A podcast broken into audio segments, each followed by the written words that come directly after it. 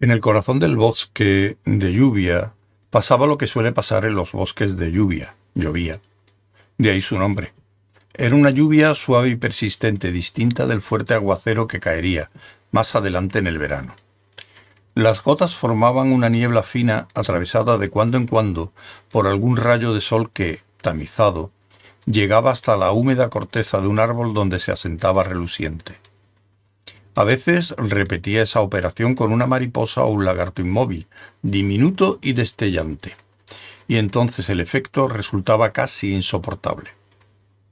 Arriba, en la alta copa de los árboles, una idea absolutamente extraordinaria se le, ocurría súbitamente a un pájaro que aleteaba frenéticamente entre las ramas para instalarse al fin en otro árbol mejor y diferente, a fin de considerar las cosas con más calma, hasta que le volvía la misma idea o se hacía la hora de comer.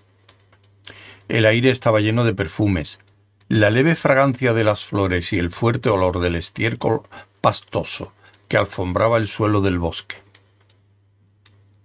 Entre el estiércol asomaba una maraña de raíces sobre la cual crecía musgo y se arrastraban insectos. En un claro del bosque, en un espacio vacío de húmedo terreno, entre un círculo de estirados árboles, apareció tranquilamente y sin complicaciones una puerta pintada de blanco. Al cabo de unos momentos se abrió rechinando un poco. Un hombre alto y delgado miró hacia afuera, parpadeó de sorpresa y volvió a cerrar la puerta. Segundos después volvió a abrirse y Reg miró al exterior. Es real, dijo. Os lo prometí. Venid a comprobarlo. Salió del bosque e hizo señas a los otros dos para que, para que los... Salió al bosque e hizo señas a los otros dos para que lo siguieran. Dirk cruzó valientemente la puerta. Pareció desconcertado durante el tiempo que se tarda en pestañear dos veces y anunció que sabía exactamente cómo había funcionado aquello, que evidentemente tenía algo que ver con los números imaginarios entre las distancias mínimas cuánticas y los contornos fractales definidos de la cúpula del universo, y que únicamente le extrañaba no haberlo imaginado por sí solo. Como la gatera, observó Richard a su espalda, desde el umbral. Pues sí, exactamente, convino Dirk, quitándose las gafas y apoyándose en un árbol para limpiarlas. Por supuesto, te diste cuenta de que mentía. Un reflejo completamente natural, dadas las circunstancias, tendrás que reconocerlo. Enteramente lógico. Entornó un poco los ojos y volvió a ponerse las gafas. Empezaron a empañarse casi inmediatamente. Asombroso, admitió. Con aire menos resuelto, Richard dio un paso adelante y osciló un momento con un pie en la habitación de Reg y otro en el húmedo suelo del bosque. Luego se comprometió del todo y salió. Sus pulmones se llenaron al instante de los embriagadores hálitos y su mente se colmó de la maravilla del bosque.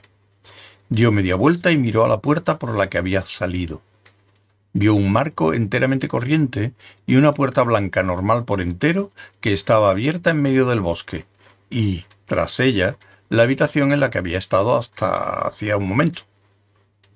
Recorrió perplejo los aledaños de la puerta poniendo el pie con cuidado en el fangoso terreno. No tanto por temor a resbalar, sino por miedo a no encontrarse realmente allí.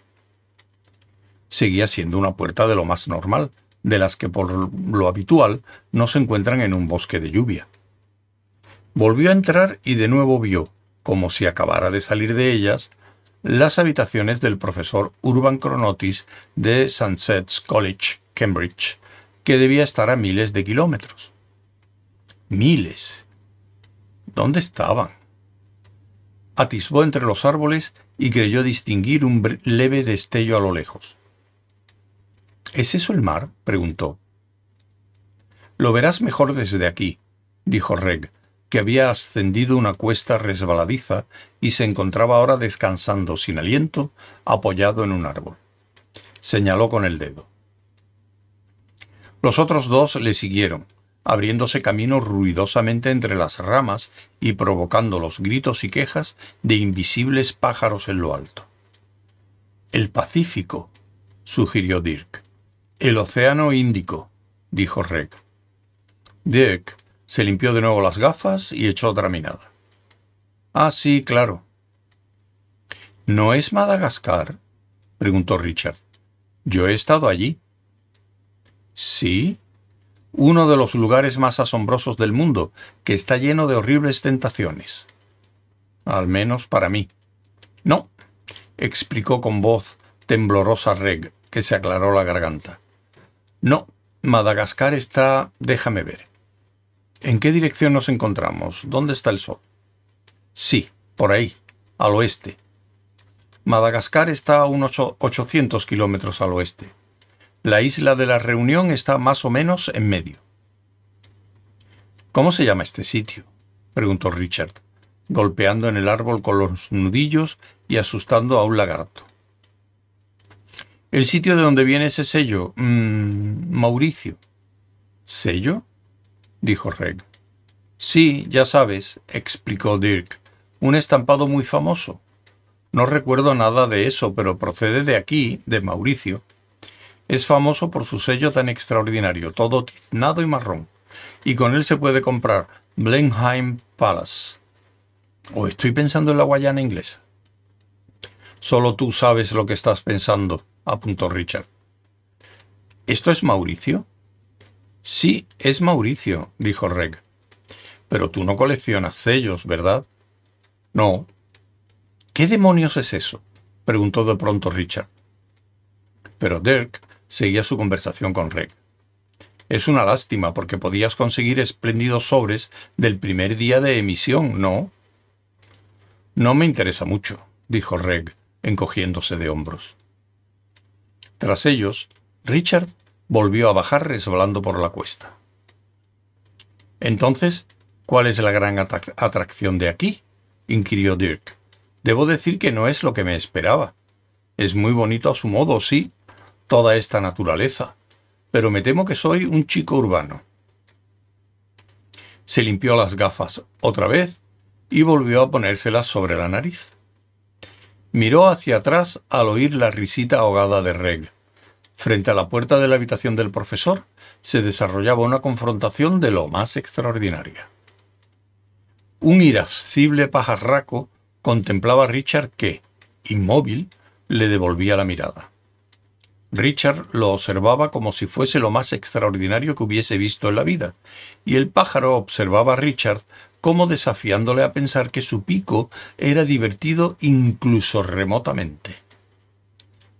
Cuando el pájaro quedó convencido de que Richard no iba a soltar una carcajada, lo miró con una especie de colérica tolerancia y se preguntó si iba a quedarse allí parado o a hacer algo útil y darle de comer dio un par de pasos atrás y otros dos a un lado, para luego adelantarse otra vez con sus grandes patas amarillas. Entonces volvió a mirarle con irritación y soltó un graznido de impaciencia. Se inclinó hacia adelante y empezó a escarbar el suelo con el absurdo pico rojo, como para dar a Richard la idea de que aquella era una buena zona para buscar algo que darle de comer. Se alimenta de nueces del árbol Calvaria, gritó Reg a Richard. Molesto, el enorme pájaro echó una mirada severa a Reg, como para decirle que cualquier idiota sabía lo que él comía. Luego volvió a mirar a Richard y movió la cabeza a un lado como si de pronto se le hubiese ocurrido que tal vez tenía que vérselas con un idiota, y que, por lo tanto, tenía que reconsiderar su estrategia de acuerdo con las nuevas circunstancias. Encontrarás un par de ellas en el suelo, detrás de ti, insistió Reg, gritando menos. Petrificado como en trance, Richard se volvió torpemente y vio unas enormes nueces en el suelo. Se agachó, cogió una y miró a Reg, que asintió con la cabeza. Inseguro, ofreció la nuez al pájaro, que se inclinó hacia adelante y, de un brusco picotazo, se la arrebató de la mano. Luego, como Richard seguía tendiéndosela, la apartó con un gesto de irritación.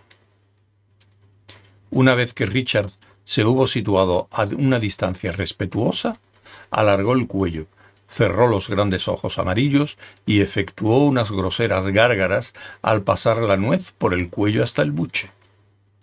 Adoptó entonces un aire parcialmente satisfecho. Si antes había sido un dodo irascible, ahora era al menos un dodo irascible que había comido, lo que probablemente constituía la mayor finalidad de su vida. Giró sobre sí mismo con un movimiento como de pato y se adentró en el bosque por donde había venido, como desafiando a Richard a que encontrara incluso remotamente divertido el penacho de ensortijadas plumas que sobresalían de su lomo. Solo ha venido a mirar, dijo Reg en un murmullo. Dirk lo observó y se desconcertó al ver que, con un rápido gesto, el anciano se enjugaba los ojos rebosantes de lágrimas. Verdaderamente no puedo interferir. Richard llegó junto a ellos, resbalando y sin aliento. ¿Era un dodo? exclamó.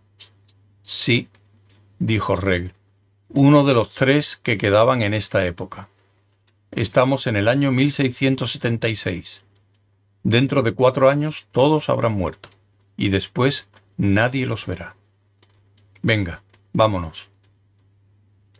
Tras la voluminosa puerta exterior que se cerraba sobre la escalera de la esquina en el segundo patio de Sunset College, donde solo un milisegundo antes hubo un leve resplandor cuando desapareció la puerta, se produjo otro leve destello ahora, en el instante de su vuelta.